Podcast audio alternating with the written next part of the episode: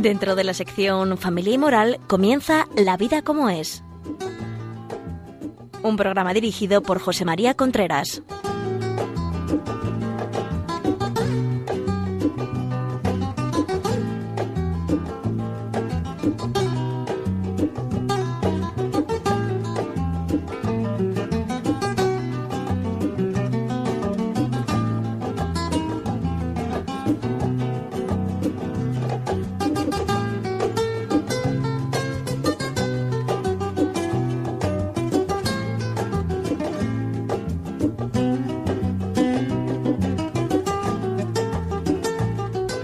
Hola amigos, buenos días. Aquí estamos nuevamente en La Vida como es, el programa que todas las semanas llega a ustedes a través de Radio María. Les habla José María Contreras.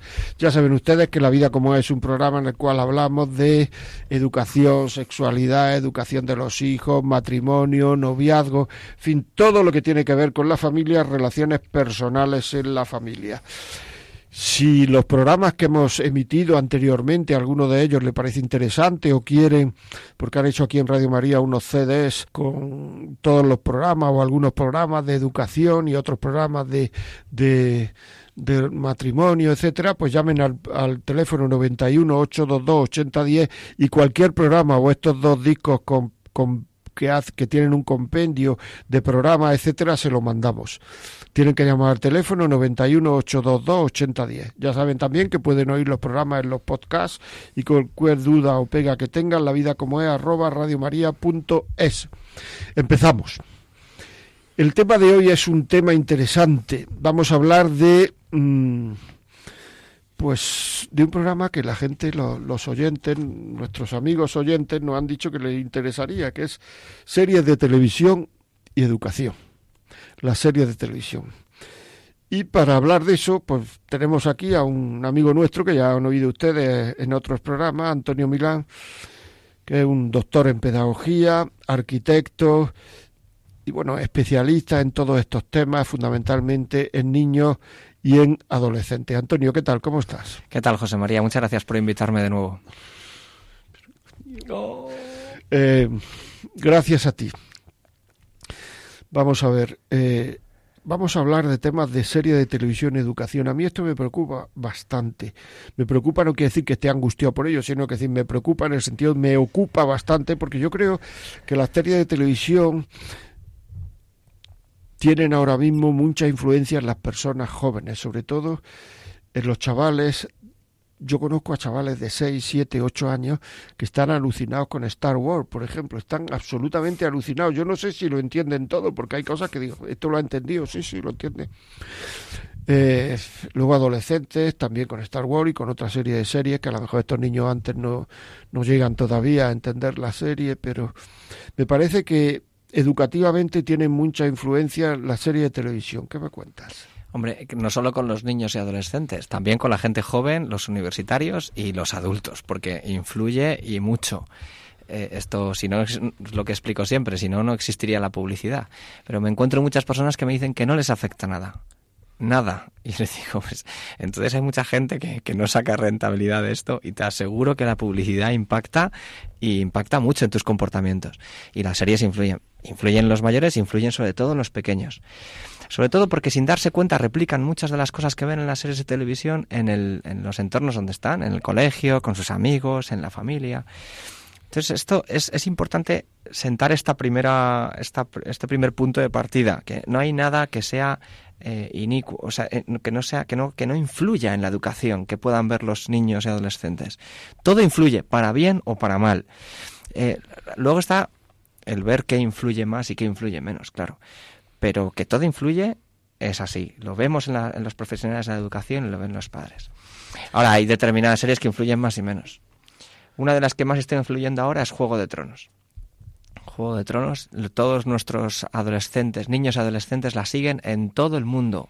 La serie más, más vista este año con su última temporada, que arrasó en la campaña, campaña de publicidad que hizo y que hizo que todo el mundo hablara de esta serie en los medios de comunicación. Educativamente, aspectos positivos y negativos que tiene esta serie. Hombre, ya se sabe que positivo, positivo hay poco, creatividad, imaginación, pero mm, sobre todo hay mucha violencia y mucho sexo, que en las últimas temporadas se ha temperado un poco, pero en las primeras era abrumador. La violencia y el sexo. La violencia y el sexo. Hay escenas eh, que son famosas ya en Juego de Tronos que, que, bueno que tiene una violencia que la ves y dices pero bueno esto para un niño de 11 12 años y lo ven mucho lo ven mucho lo siguen mucho. Hay mucho merchandising de la serie como es Star Wars has dicho en su momento ahora sigue estando porque esa esa serie no pasa de moda esa película esa, esa trilogía esas películas que se hacen con, con esa historia no pasan de moda pero ahora Juego de Tronos ha sido de lo más visto.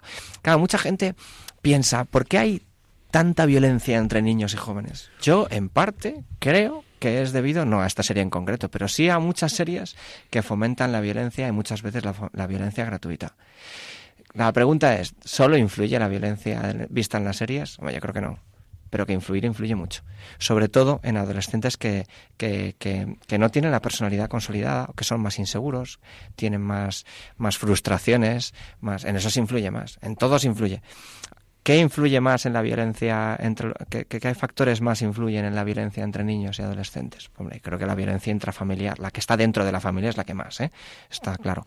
No está demostrado que el ver una serie te influya para luego eh, odiar a una persona, insultarla o poner en, una red social uh, insultos y humillaciones acosándola. No, no significa que solo eso tenga que ver, pero que influye, estoy seguro. Vamos a ver. Quería hacer, has dicho sexo también, ¿no? Sí. Y que, dime que, Bueno, son series que además están, están eh, como, bueno, autorizadas para menores, o sea, para mayores de 18 años o mayores de 16 y, pues, lógicamente no, no, no se sigue esa recomendación. A mí me preocupa mucho la forma de tratar chicos a chicas y chicas a chicos. Es decir, yo mmm, algunas veces eh, recibo novios. Claro, los novios a lo mejor que vienen a verme tienen un poquito más de edad que, que, 15 años, ¿no? Como es lógico. Pero bueno, a mí me parece, por lo que veo, veo en las series, veo en la calle, veo en mi, a mi alrededor. Eh, o sea, que decir, yo algunas veces pienso, si estos chicos tratan a las chicas así, y si las chicas tratan a los chicos así, pues tiene un lenguaje que es muy parecido, no nos engañemos, o sea, cuando esta gente se case, tenga desavenencias, o sea, ¿cómo se van a tratar? Porque si en el momento de ligar, por decirlo así, se tratan de mala manera, porque es que es así, es que no quiero caer en la, no sé, en, la, no entenderlos, pero es que las frases que se dice, están ligando y se dicen eso, pero cuando están peleando es que se dicen lo mismo, porque es que ya no hay una frase mayor. O sea, quiero decir que es que cómo se van a tratar luego. A mí eso me preocupa mucho porque muchísimos de los problemas matrimoniales son problemas de comportamiento y de lo que se ha dicho. Y lo que se ha dicho se clava en el corazón. Y eso no es un razonamiento. Y luego quitar eso del corazón de las personas, eso que tanto ha desunido, ya sé que me lo dijo, ya sé que no lo creía, ya sé que lo dijo por quedar por encima, ya sé que no, que, no tiene importancia en su lado, pero lo ha dicho. Y lo ha dicho, y se ha terminado, y lo ha dicho. Y entonces ya parece que es que lo ha dicho grabado en piedra. Entonces a mí me preocupa mucho ese lo ha dicho. Es decir, que la gente fácilmente llega, las personas, estos chavales jóvenes, etcétera, llegan a a decir cosas muy fuertes que si se dicen con un poquito de mala idea no se van a ir nunca del corazón del otro. Pero yo creo que eso no es eh, por parte, no es influencia solo de la televisión. Eso, como te digo, creo que es los, los niños empiezan a amar viendo a sus padres amarse. Y unos niños que con dos o tres años van viendo cómo el padre contesta a la madre y la madre contesta al padre, están, sin darse cuenta, aprendiendo a amar muchas de las cosas que luego replican son cosas que han visto dentro de la familia, que luego se refuerzan en las películas, en las series de televisión. el padre o la madre lo ha aprendido de la tele porque no lo ha visto a lo mejor en sus padres. Sí, completamente de acuerdo, pero no influye del mismo modo lo que ve un adulto que lo que ve un niño. Y lo que ve un niño con tres años influye mucho más, mucho más decisivamente en su cabeza. Es como cuando me preguntaba a un padre que si, que hombre, que discutía con su mujer eh, con su niño recién nacido en brazos, que no pasaba nada porque su niño recién nacido no se enteraba de nada. Yo le dije, sí que se entera, y mucho, y está demostrado que los niveles de estrés en niños pequeños están en, en, relación directa al estrés que escuchan en casa por las discusiones o por otra serie, por lo que sea, ¿no? Pero en este caso concreto las discusiones. Claro que influye. Y graban todo, tengan la edad que tengan. Luego, como, como las series de televisión replican eso mismo, confirman que esos son comportamientos válidos y lo replican. Lo replican, como tú dices, en el momento de ligar con una chica, luego la chica con el chico, porque la chica quiere que el chico le haga aquellas cosas que ha visto en la televisión. También. Y, claro, muchas veces lo que ocurre es que si no le hacen eso que ha visto en la televisión, piensan que no le quieren. No, e, el otro sí que lo quería, o lo que he visto en la televisión o que he visto en esa serie, sí que le quería, porque se amaban así. Luego, si tú no me haces eso mismo que he visto en la televisión, es que no me quieres. Y eso hay eh, muchísimo. Como los comportamientos machistas entre los adolescentes. Hay mucho y sin darse cuenta, muchas, eh, muchos programas de televisión y series de televisión meten un modo de tratar a la mujer que es machismo, porque la usan como un objeto. Y luego, ¿qué hacen ellos cuando tratan a una chica? Los chicos, pues la tratan como un objeto es un comportamiento machista que se refuerza en los medios de comunicación. En la serie sigue habiendo ese comportamiento a pesar de todo este movimiento positivo que hay de, igualdad en el trato, etcétera. Claro que sí, claro que sí, porque un comentario puede ser despectivo y eso hay que quitarlo, pero un comportamiento sexual que sea eh, violentar o utilizar a una mujer para su propio deseo personal, eso no es machismo. Claro que sí que lo es pero un comentario, la sensibilidad está a flor de piel para quitarlo de cualquier tipo de serie de película, pero un, comportamiento de este tipo de la sexualidad no está tan reconocido. Hombre, muchas personas sí que hacen una defensa de esto y muchas mujeres que no quieren ser tratadas así lo dicen, pero no está tan tan tan tan eh, tan en la sociedad que esos comportamientos sean machistas. Y muchos niños ven pornografía con 9, 10, 11 años y sin, y sin querer, porque lógicamente no quieren, replican esos comportamientos después. En el mundo de la educación, los profesores nos damos cuenta de que nuestros alumnos en esas edades están viendo pornografía mucho antes de que los padres se den cuenta. Y la ven en muchos de esos programas de televisión o en canales de internet que se meten. Cuando con 12, 13, 14 años se ven determinados comportamientos, uno dice, ¿y esto qué ha pasado? Y te acaba el niño reconociendo que ha visto pornografía. Ahora, está habiendo mucha pornografía dirigida a las mujeres. Sí. Y, eh, se ha visto que las mujeres buscan ahí el, deseo de, agradar al hombre, porque van a buscar en la pornografía modos de agradar a ese chico de 16 años que ya no saben cómo excitarle. Bueno, eh, ¿cómo podemos parar esto? Porque es, es, una ¿Cuántas horas se ve la televisión? Es que ya no. A ver, la media sigue siendo eh, alta, sí, alta, pero es que ahora es muy difícil comprobar cuántas horas hay. Ya se debate porque un niño lo que ve es que se lleva su tableta a la habitación y se mete en los en las en Netflix o en cualquiera de, de, las, de los canales de pago y ve las series sus, sus series favoritas. Eso se ve mucho en los retos virales. Los retos virales son esos retos que se ponen entre, entre los adolescentes, entre gente joven también, pero los adolescentes los replican de un modo más, que, que salen en la televisión. ¿Pero cuáles son los retos? Retos, por ejemplo, sale una película de Netflix que se trae a ciegas y la madre está em, en un mundo mm, distópico, o sea, fin del mundo, invadido por extraterrestres, unos monstruos extraños que si los ves tiendes a, hacerte daño a ti mismo, ¿no? Entonces no los puedes ver, con lo cual cuando sales al mundo exterior donde están esos seres tienes que taparte los, los, ojos y a sus hijos les tapa los ojos. Con lo cual tienen que aprender a hacer cosas cotidianas eh, a ciegas. Bueno, no lo he pues entendido bueno, que como no puedes verles, porque si les ves a esos monstruos te haces daño, te autolesionas o te suicidas, tienes que, al salir en el espacio ¿Pero cómo te suicidas? ¿Cómo eso, se tiran, se hacen daño a sí mismos, se tiran por la ventana, lo que sea. ¿Pero quién, quién? los pocos personas que acaban, que están en el mundo en ese momento porque ha sido invadido por esos seres extraños. O sea, en un juego, dice, eso es un juego. Es una, una escena, o sea, es, es una, un escenario que se, que se replica en una película que se llama así, a ciegas. Ah. Con lo cual, cuando esas personas ven esa película, el reto viral que se, que se, que se hace que se, que se mm, hace famoso en internet es hacer cosas cotidianas a ciegas. Entonces tenemos muchos adolescentes que durante un tiempo, hace unos meses, eh, eh, eh, empezaron a hacer cosas cuanto más arriesgadas mejor, a ciegas. Por ejemplo. Por ejemplo, pues em, ir de un sitio a otro con peligro de caerte porque el sitio es alto, a ciegas.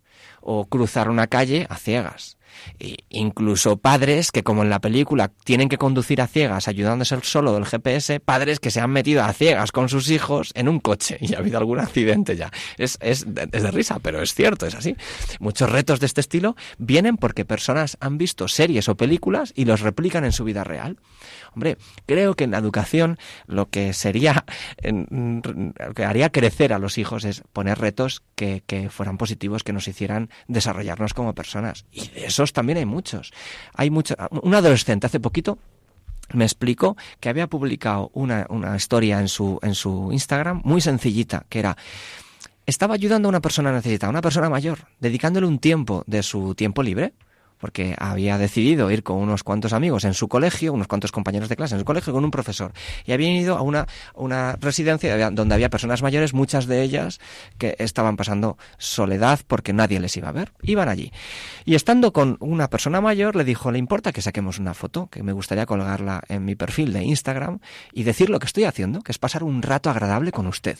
La persona mayor dijo que sí, que no le importaba en absoluto, que qué era aquello de Instagram y qué era eso de este, este, este, iba contando, le explicó todo y dijo, fenomenal, haznos la foto. Puso la foto, hizo la foto, la colgó en su Instagram y puso un reto, un, hashtag, que es eh, un hashtag que es la etiqueta con la que cuelgas la foto, un reto creativo. Hagamos felices a una persona, al menos a una persona de las que están a nuestro alrededor. Bueno, después de ese reto, hubo cientos de fotos de personas jóvenes dedicando algo de su tiempo acompañar o hacer el bien, hacer feliz a una persona a su alrededor. Algunas veces era una persona mayor, pero otras veces no.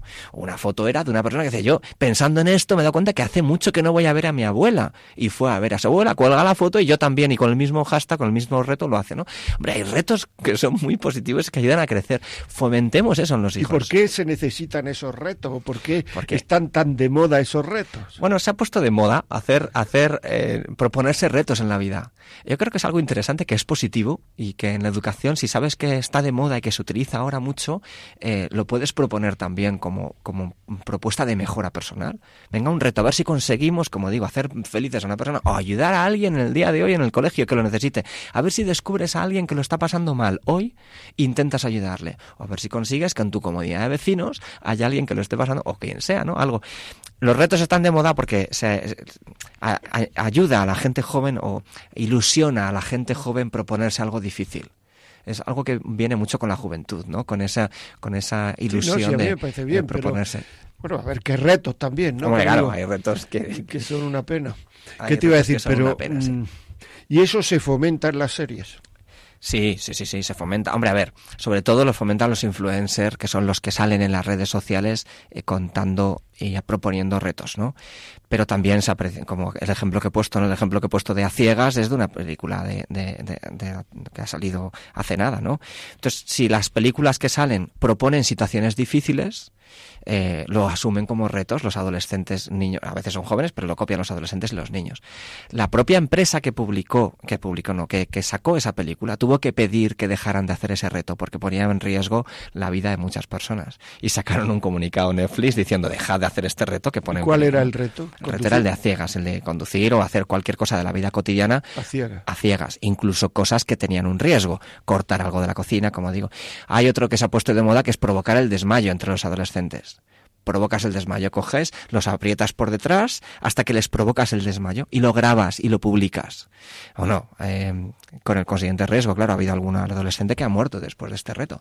Pero esto... Y todo eso está súper corriente en la serie. En los... Super corriente, está al día y cada vez te vas Y se ponen retos, de mejora personal. Bueno, esto de visitar ancianos, pero quiero decir, vamos a ver si mis amigos y yo estudiamos tres horas. Pues no, eso es lo que no se ponen. Y lo que tenemos que conseguir, creo yo, que es un reto, valga la redundancia, en la educación, proponer a la gente joven que ellos mismos lo que publican, lo que publiquen, lo que cuelguen en sus redes sociales, o que puedan publicar como un vídeo que ven luego, eh, que sea algo que mejora. Hay una serie que, que en esto ha influido mucho, no, no solo en los retos, eh, bueno, también en los retos, porque era, era un tema de autolesiones, entonces tenían que autolesionarse mm, de determinado modo eh, siguiendo unas normas y en el, último paso era el suicidio, ¿no?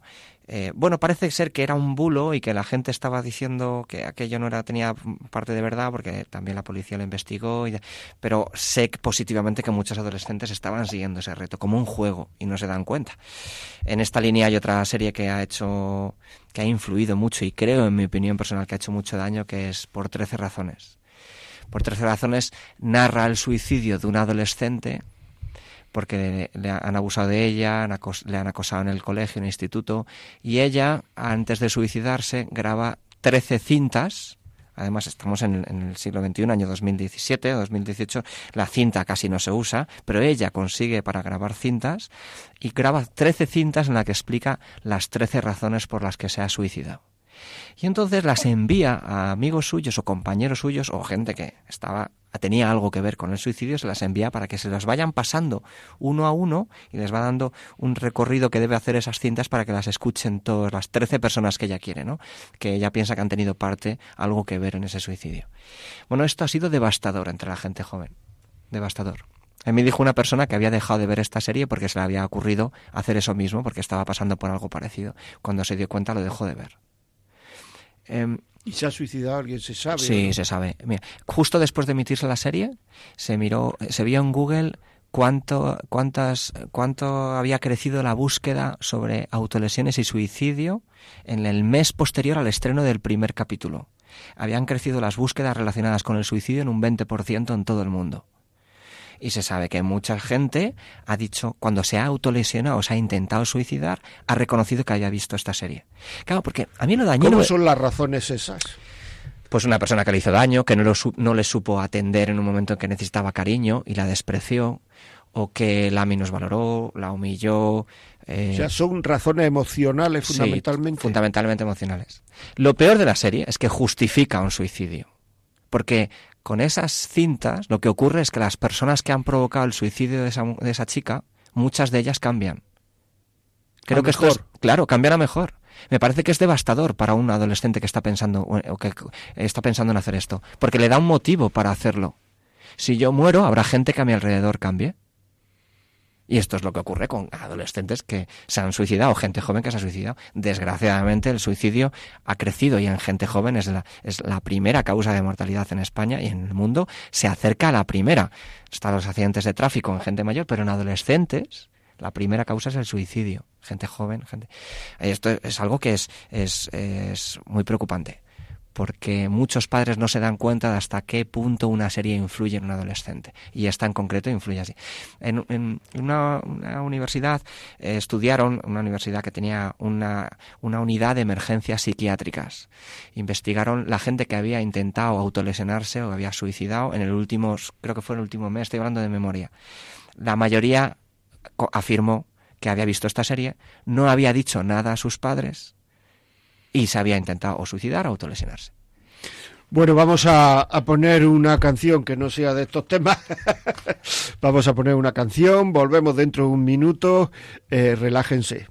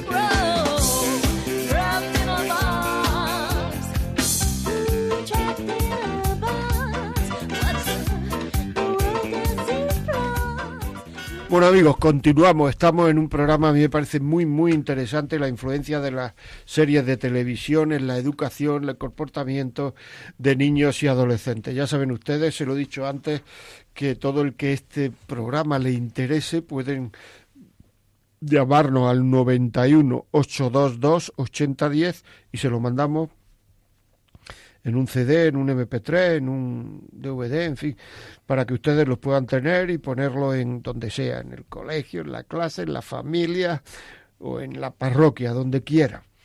Eh, es un tema, estamos hablando con Antonio Milán de este tema. Si quieren ustedes alguna pregunta, alguna, la pueden hacer a la vida como es, arroba radiomaria.es. Vamos a ver, Antonio, quería hacerte una pregunta, y esta pregunta relacionada con la esperanza. Todo esto que, que estás contando puede llevar a la desesperanza a la gente. ¿Esto cómo se palía, cómo se, digamos, se equilibra para que un niño no llegue ahí? Porque la influencia de los amigos, las amigas, el colegio, el barrio, la pandilla, ve esto, no lo veas. Eh, yo personalmente tengo una respuesta, es decir, si un niño se siente querido en casa por sus padres, un niño se siente querido de tres formas por sus padres. El cariño que le tiene su madre, el cariño que le tiene su padre y el cariño que su padre le tiene a su madre y su madre le tiene a su padre. Eso en muchas ocasiones, o en bastantes, o en las que sean, que no lo sé, a lo mejor no se puede conseguir, pero la verdad no va a ser dañada. Esto es así.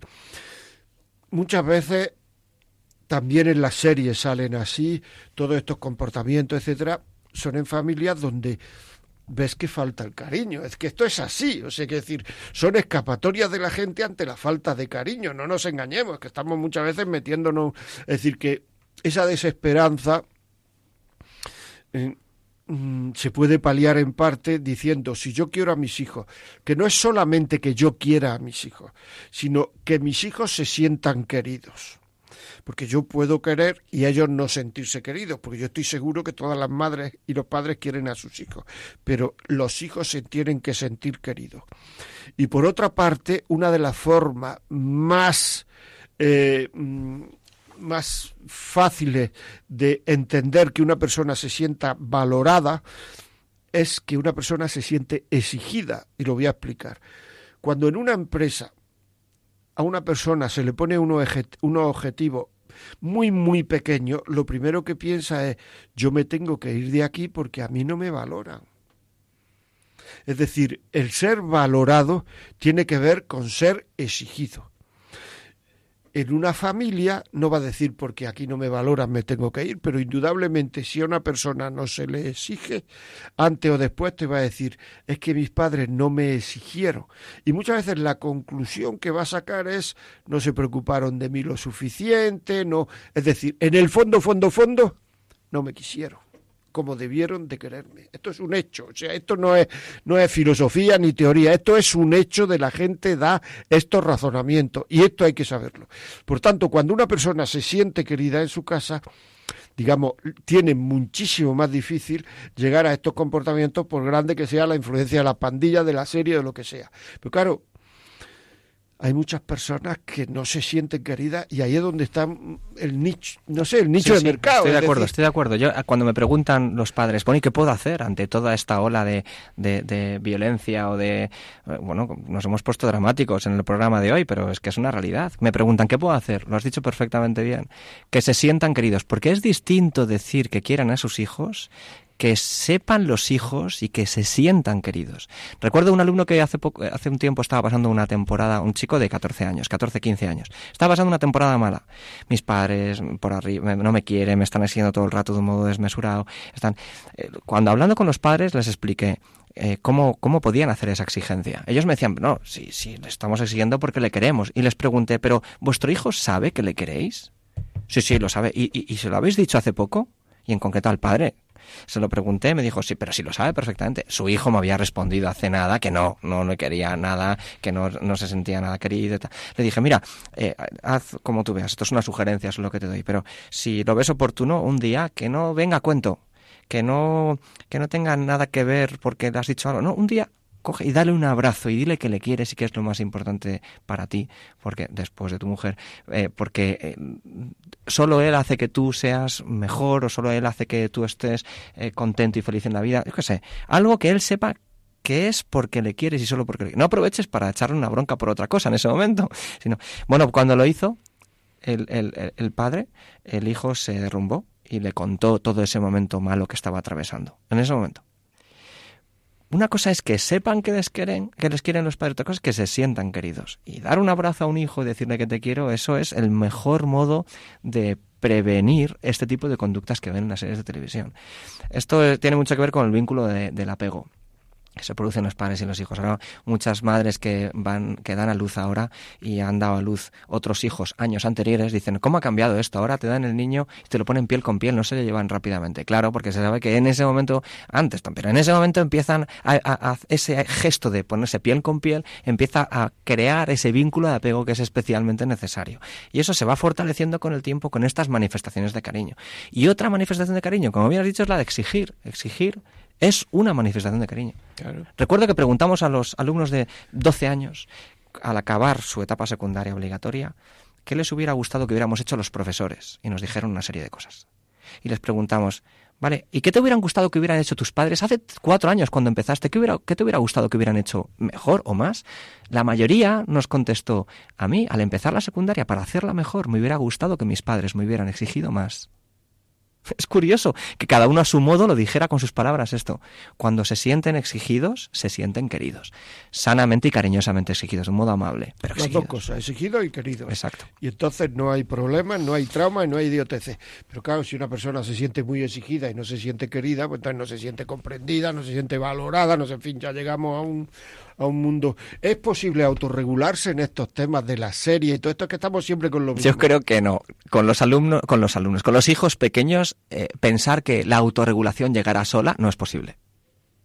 Muchos padres me dicen, hombre, no, que experimente y que unos años después les digo, bueno, ¿qué? ¿Seguimos dejando que experimente? No es posible. Un niño con 10, 12 años no le puedes dejar que se lleve la tablet a su habitación y que vea lo que le dé la gana mientras los padres están viendo otra cosa en la habitación, en, el salón. Que también es lo que le da la gana. Que también es lo que le da la gana. Entonces, hombre, tengamos momentos de ver la televisión o ver un programa de lo que sea juntos, familiares, fenomenal. Y cuando se vaya, se va, pero en la habitación se va a descansar o se va a jugar algo con su hermano. Muy bien, pero me parece que es una, una, algo idílico que no va a ocurrir, está fuera de la realidad, que un niño de 12 años, con su falta de dominio de sí mismo y su falta de, de, de, dominio de su carácter, de su, pues pueda él mismo autorregularse. Eso creo que debe hacerse desde que son bien pequeños, con medidas sencillas de prudencia y de exigencia que hay que aprender a poner y luego a enseñar a cumplir. Sencillas, las que son complicadas. Quiere decir, medida en que los niños son capaces de alcanzar. Claro. Porque, claro, no es una, a lo mejor una medida sencilla, pues, pues no sé, voy a decir una tontería, pero vamos, ponerle un pastel a un niño de 5 años y tenerlo dos horas diciendo no puedes tocar, no, eso no, eso es un... Eh, pero a lo mejor sí le puedes decir, puedes tocarlo dentro de dos minutos. Que el chaval tenga un cierto dominio en función a su edad, que tenga un cierto dominio de sí mismo. O sea, eh, que sea capaz de estar cinco minutos sentado, que sea capaz de esperar a empezar a comer, a que todo el mundo esté en la mesa sentado y se empiece a comer, que sea capaz eh, de empezar a, de, no sé, pues dejar las botas de fútbol llenas de barro, dejarlas eh, antes de beber agua y que no manche toda la cocina de, agua, de barro de jugar al fútbol. Es decir, pequeñas cosas que son útiles para los demás, que les favorece la vida a los demás y que exige un poquito a los niños, porque así se dan cuenta de que además están queriendo a su madre, a la chica que está ayudando a su madre en la casa, eh, pues no tiene que fregar la cocina entera, es decir, una serie de cosas no ponerle objetivos inalcanzables y mucho menos, bueno, cada vez se dice menos, pero todavía se dice mucho a los niños, sobre todo en el aspecto profesional. Yo a tu edad, ya, yo a tu edad, tú a su edad, que tú a su edad. No tenía eh, ni tablet, ni lo otro, ni lo otro, ni lo otro, ni lo otro. Vamos a empezar a no... Mm, o sea... Sí, hay algo, hay algo que ayuda mucho y que desgasta muchas menos fuerzas en educación. Y es que antes de tener que eh, dejar de hacer una serie de cosas, por ejemplo, si tu hijo le, le acostumbras sin darte cuenta que se lleve la tablet a su habitación y vea lo que quiera, que deje de hacer eso es mucho más desgastante que el que no haya empezado a hacerlo nunca. Totalmente de acuerdo. Entonces, creo que es merece la pena invertir fuerzas en ganar pequeñas batallas sencillas, asumibles a la edad de los hijos, que luego te van a quitar de muchísimos problemas. Porque luego me encuentro eh, chicos y chicas de 14 y 15 años que intentan sus padres que no se vayan a la, tablet, a la cama con la tablet en, eh, eh, encima y viendo todo y montan unos follones en casa con unos desgastes emocionales por parte de los padres y por parte de los hijos que es tremendo. Cuando se podía haber evitado que con 8 o 9 años no se la llevara. No llevándose los padres la tablet a la cama. También. Es otra. También, pero si me apuras, aunque sea el cargador esté en la habitación de los padres, como muchos me reconocen que lo tienen, que esté ahí el cargador de la tablet, el cargador del móvil, y yo te regalo o empiezas a usar este móvil y esta tablet con esta condición, y es que no duerme contigo. Esto es sencillo sí, de hacer. es sencillo. Eso es sencillo porque de empezar lo a hacer. un premio. Sí, es, de empezar a hacer es sencillo. Lo que es difícil es meter, quitarlo, porque entonces aquello es un drama familiar. Es, verdad, estoy totalmente de acuerdo. Y además, mmm, yo he visto sitios donde había a lo mejor en el salón, pues un cargador múltiple de estos, de seis móviles, y ahí el papá, la mamá, el niño, la niña ponen ahí en la tablet, lo otro lo ponen ahí, enchufa y ahí está toda la noche. Está fenomenal. Porque Ya es que está. muchas veces nos engañamos y si pasa algo, bueno, pues si pasa algo que ya vendrá el fijo, o si pasa algo, pues ya vendrá la Guardia Civil. Es que siempre estamos con cuestiones de seguridad para no hacer lo que debemos en estos campos. Hay padres que me dicen que en temas de seguridad eh, necesitan los hijos eh, utilizar una cosa. Y le digo, muy bien, o el, el móvil en concreto. Y... Porque hay móviles que no tienen internet. Bien, pero le digo, para, pues utiliza un móvil que no tenga internet. O bien, dale el móvil cuando lo necesita y cuando haya pasado ese momento en el que necesariamente tiene que estar localizado, que te lo devuelva. Y fenomenal, empieza a usar el móvil poco a poco.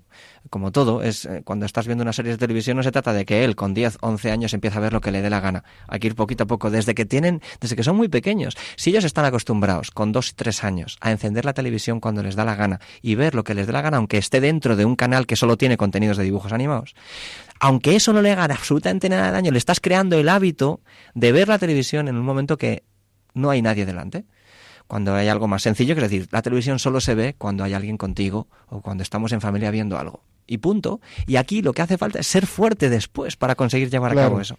Pero también hay una cosa que los padres se sienten un poco inseguros, creo yo, por mis conversaciones, que, que es la influencia de los hermanos mayores. Es decir, cuando te viene un niño y te dice, ¿y por qué fulanito puede verlo y yo no? ¿O por qué fulanito puede tener el móvil y yo no?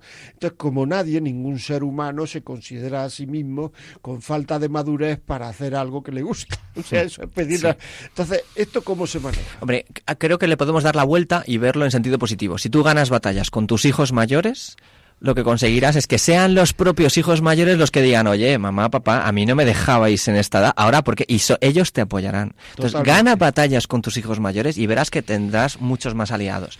Hombre, lógicamente, cuando tienes batallas perdidas con hijos mayores, el desgaste es mucho mayor para hacerlo con niños pequeños. Bien, pero bueno, tienes que ser consciente. El desgaste emocional va a ser mucho mayor si no has hecho una cosa con un hijo mayor y lo quieres hacer con el hijo pequeño. Explicarle a los hijos mayores la influencia negativa que puede tener en su hermano algunos, algunos comportamientos funciona o no. Claro que funciona. Y que sean ellos mismos los que se lo expliquen a sus hermanos pequeños.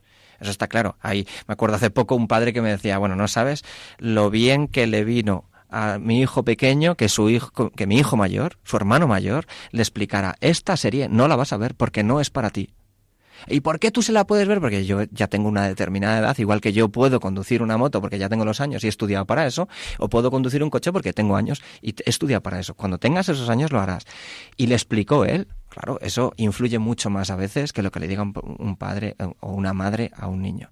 Lo único hay que conseguir esos aliados y esos muchas horas de dedicación y cariño. Hace poco me decía un padre, oye, qué suerte esto de otro padre, que- qué suerte que le- lo bien que le han salido sus hijos. Le dije, no, suerte no. Eso son muchas horas de dedicación y cariño, muchas horas. No es cuestión de suerte que un hijo salga con sentido, con, con, con criterio para decir, esto no lo quiero ver porque me hace daño y esto sí lo quiero ver porque me hace bien que es el objetivo de la educación, con las series de televisión, con la educación digital y con todo.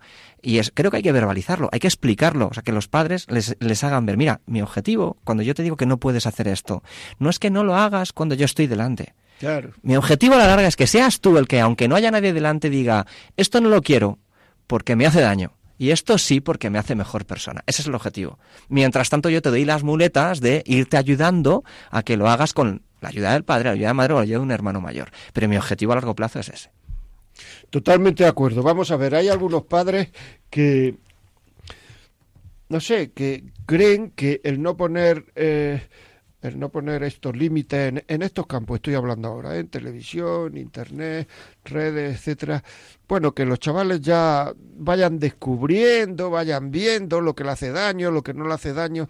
A mí me parece eso, lo voy a decir claramente, que tiene dos motivos, o tres, que son o falta de conocimiento por parte del padre, o comodidad, que también lo hay, o ingenuidad, que también lo hay, porque yo creo que ante el desconocimiento, pues muchas veces ante lo desconocido, claro, lo desconocido, luego le estamos pidiendo cosas que no maneja uno mucho, estamos pidiendo, digo, los educadores en general, no a una persona, etcétera, pues genera una cierta ingenuidad que no sabe lo que se está jugando exactamente. Entonces, esa mezcla, comodidad, ingenuidad, falta de formación en ese campo, pues produce unas ausencias que Claro, cuando llega un padre a casa que tiene problemas en el trabajo, que no llega al presupuesto, que su jefe tal, que tiene que viajar, que está cinco días fuera de, o diez o veinte días al mes fuera de casa, fuera de casa fundamentalmente es no dormir en casa, por lo menos es lo que ha ocurrido en mi vida, fuera de casa, etcétera. Digamos, hay muchas escapatorias razonables, o sea, que no es que sean muchas escapatorias razonables. ¿Cómo, ¿Cómo manejamos esto? Yo, en mi experiencia profesional, me encuentro más padres que tienen desconocimiento e ingenuidad que comodidad. En niños pequeños me refiero, ¿eh? Es verdad que luego adolescentes sí que me encuentro más comodidad. Muchos me reconocen que dejan de poner límites muchas veces por no discutir con ellos cuando son adolescentes. Pero, bueno, al menos intentemos, eh, cuando son tienen los primeros años los niños, que se puedan formar los padres, facilitemos la formación. Y todos los padres que nos pueden estar escuchando, creo que tendrán esta sana preocupación que es, que, es dedicar tiempo a formarse en estos temas. Porque es cierto que en niños pequeños, cuando les explicas lo que ocurre y la repercusión que esto tiene, ponen sus medios. Porque no he encontrado ningún padre que quiera hacer daño a sus hijos. Cuando le explica a los padres. Cuando explicas a los padres. No me he encontrado ningún padre que quiera algo, algo dañino para sus hijos, cuando les explicas. Sí que me he encontrado algunos que, como bien dices, dicen, hombre, que exploren ellos y que ellos vayan dándose los golpes que la vida ya también les irá dando por otro lado. Pero creo que tampoco hay que controlarlo todo y tal. Tienen cierta razón en el sentido de que tampoco puedes convertir tu casa. también, sí, en un, en un campo de concentración en el que estés controlando todo. En un campo de concentración, ni en un ejército. Ni en un ejército, no se puede. No, se, puede, porque si no le das algo a un hijo a determinada edad, al final lo va a acabar consiguiendo por otro lado. Entonces hay que saber darlo de un modo equilibrado, como todo. Ahora, de ahí a decir que hay que autodescubrir y que el niño vaya poco a poco, a veces les digo, mira, yo no puedo obligarte a nada porque tú eres el padre de tus hijos, pero dentro de tres o cuatro años veremos y hablaremos un día. Porque sí que te puedo contar la experiencia que yo tengo con esos chicos, chicas que han empezado empezado de, de ese modo porque sus padres le han permitido eso. Y mi experiencia es negativa, porque acaban viendo muchas cosas que no deben ver porque no están preparados para ver y acaban experimentando muchas cosas que creo que hay que tener una madurez suficiente para experimentarlas. Que no se trata de quitarles todo lo que haya de difícil a su alrededor. si es que esto es muy entendible. O sea, quiero decir, si al niño recién nacido le damos los cereales o lo que se le dé, o la leche más esta bueno, por supuesto la leche materna, digo, la leche esta que se toma ahora en los niños, los biberones, y bueno, pues, ¿por qué no le damos un cocido? Y que experimente. Sí, ya sé que no, que la, la, el, el, ejemplo no es al 100%, pero ojo, porque es que esto se lleva a todo aquello que nosotros digamos, nos resulta costoso de entender, porque no se lleva solo a las series, redes sociales, etcétera, también se lleva al campo de la religión, que el niño experimente cuando tenga 18 años, toda la hormona funciona y la niña de 18 años, entonces enséñale religión y que él coja tal. Se lleva a todos aquellos campos en los cuales nosotros tenemos ciertas dudas o tenemos, mm, entre comillas, más que perder que ganar, porque claro, si yo hago todo esto, mm, esto no es, no es una resultante que yo lo voy a ver en cinco minutos mi esfuerzo, sino que esto es un esfuerzo a cambio por lo menos de nada a corto plazo. Luego a largo plazo Dios dirá, pero a corto plazo es a cambio de nada. Pero es que el cariño exige esfuerzos a cambio de nada. Es decir, que es que esto es así. Así es, así es. Como todo, a ver, cuando los dos extremos están mal hay que encontrar un equilibrio. Y en este caso, como en tantos en la vida, los dos extremos son malos en educación. El permisivismo eh, eh, que, sea y el autoritarismo. El permisivismo quita la autoridad a los padres y el autoritarismo quita la confianza de los hijos con los padres. Claro, y los dos extremos están fatales. Me he encontrado alumnos en los dos extremos que, que, lo, que lo pasan mal. Eh, no sé en cuál de los dos es peor, ¿eh? que tengo mis dudas. Pero bueno, los dos están mal y sufren los hijos. Ahora, encontrar un equilibrio requiere mucho esfuerzo requiere hablar mucho los padres entre ellos, requiere la orientación de personas que sepan de esto y que les tengan, eh, les ayuden a llegar a ese punto de equilibrio. Como todo equilibrio es difícil de encontrar. Ahora, también veo que muchos padres que buscan ese equilibrio a base de prueba y error, porque a veces se equivocan, eh, acaban encontrando ese cierta ese, ese, grado en el que van dejando a sus hijos cierta libertad para elegir en las cosas que pueden elegir y poniendo límites en las cosas que, saben que no pueden traspasar. Y eso es muy sano. Es muy sano. Y además, eh, para generar esperanza en los padres, o sea, lo último que dice un hijo es que sus padres son idiotas. Es decir, que si un hijo se siente querido, se siente exigido, se siente con límites, se siente... Eso luego eso lo va a valorar muchísimo, porque se da cuenta, voy a contar una anécdota. Al terminar una conferencia se me acercó una mujer y me dijo, ¿me recomienda usted un libro para educar a mi hija? O a mi hijo, no sé si era un hijo o una hija, no tiene importancia lo que fuera. Y entonces estuvimos hablando un rato y, porque claro, un libro así, para educar así, cinco minutos, un libro, plog, tengo en la cabeza varios, o sea que no es que, pero entonces, en un momento dado le pregunté, ¿y usted por qué quiere educar a su hijo? Y me dijo, porque yo no he sido educada. Y cuando una persona no es educada, sufre mucho. O sea, es sabiduría bestial. O sea, me parece, era una mujer que estaba trabajando pues de limpiadora en unas casas, vamos, o sea, que, que no era una mujer con... Pero es que hay cosas que no se aprenden en los libros. O sea, si uno tiene la sabiduría abierta, si uno no va con cortapisas a la verdad, que en la mayoría de las veces vamos con cortapisas a la verdad, porque evitamos las soluciones. Porque no solamente hay veces que uno no ve las soluciones, pero hay veces que las ve y no quiere poner la solución. Que eso es duro, ¿eh? pero es así.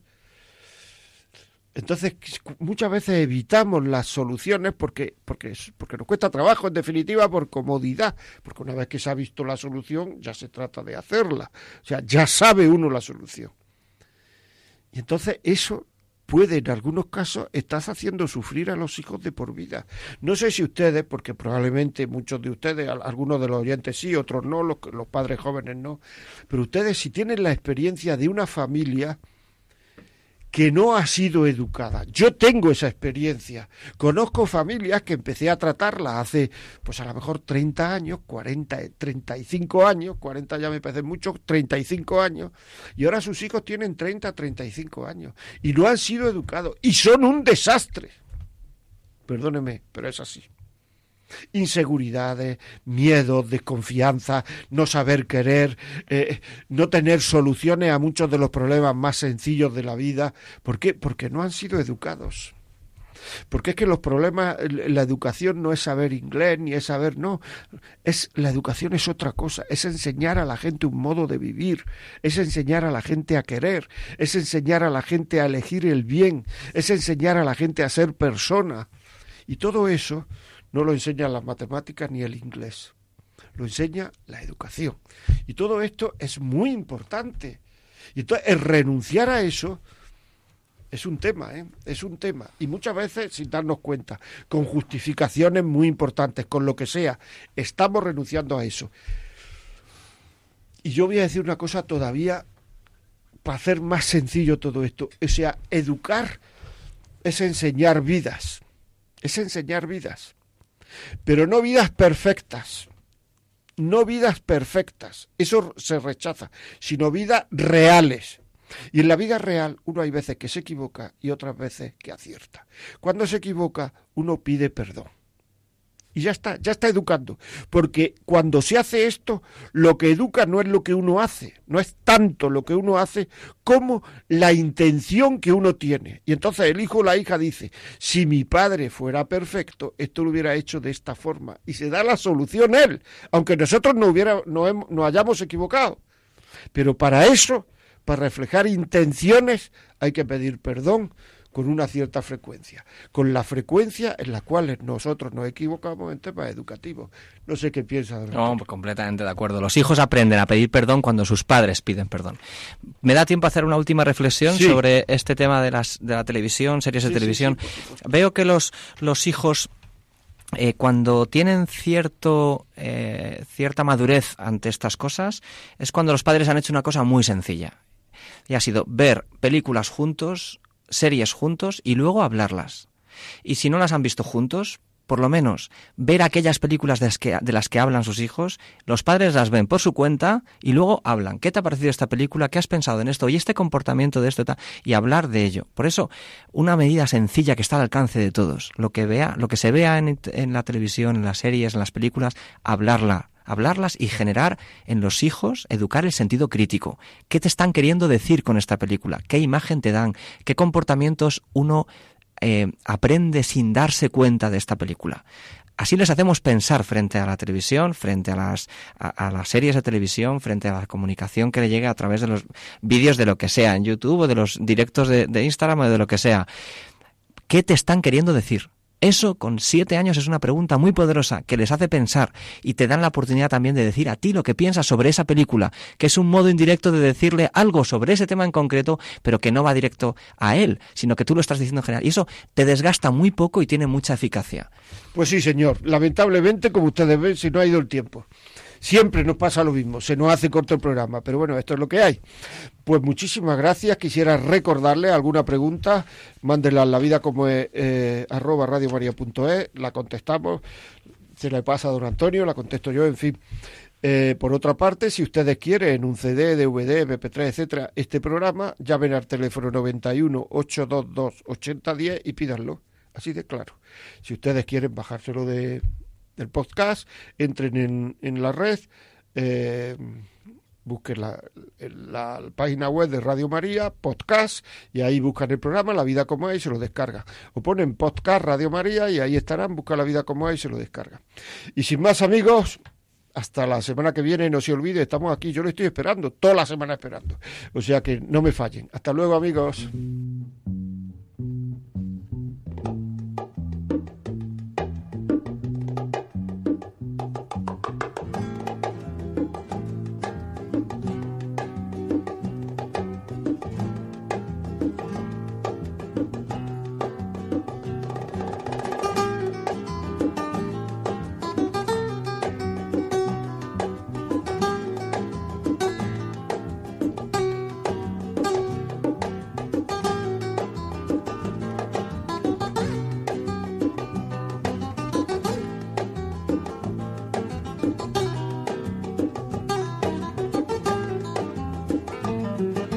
Y así finaliza en Radio María La Vida como es, un programa dirigido por José María Contreras.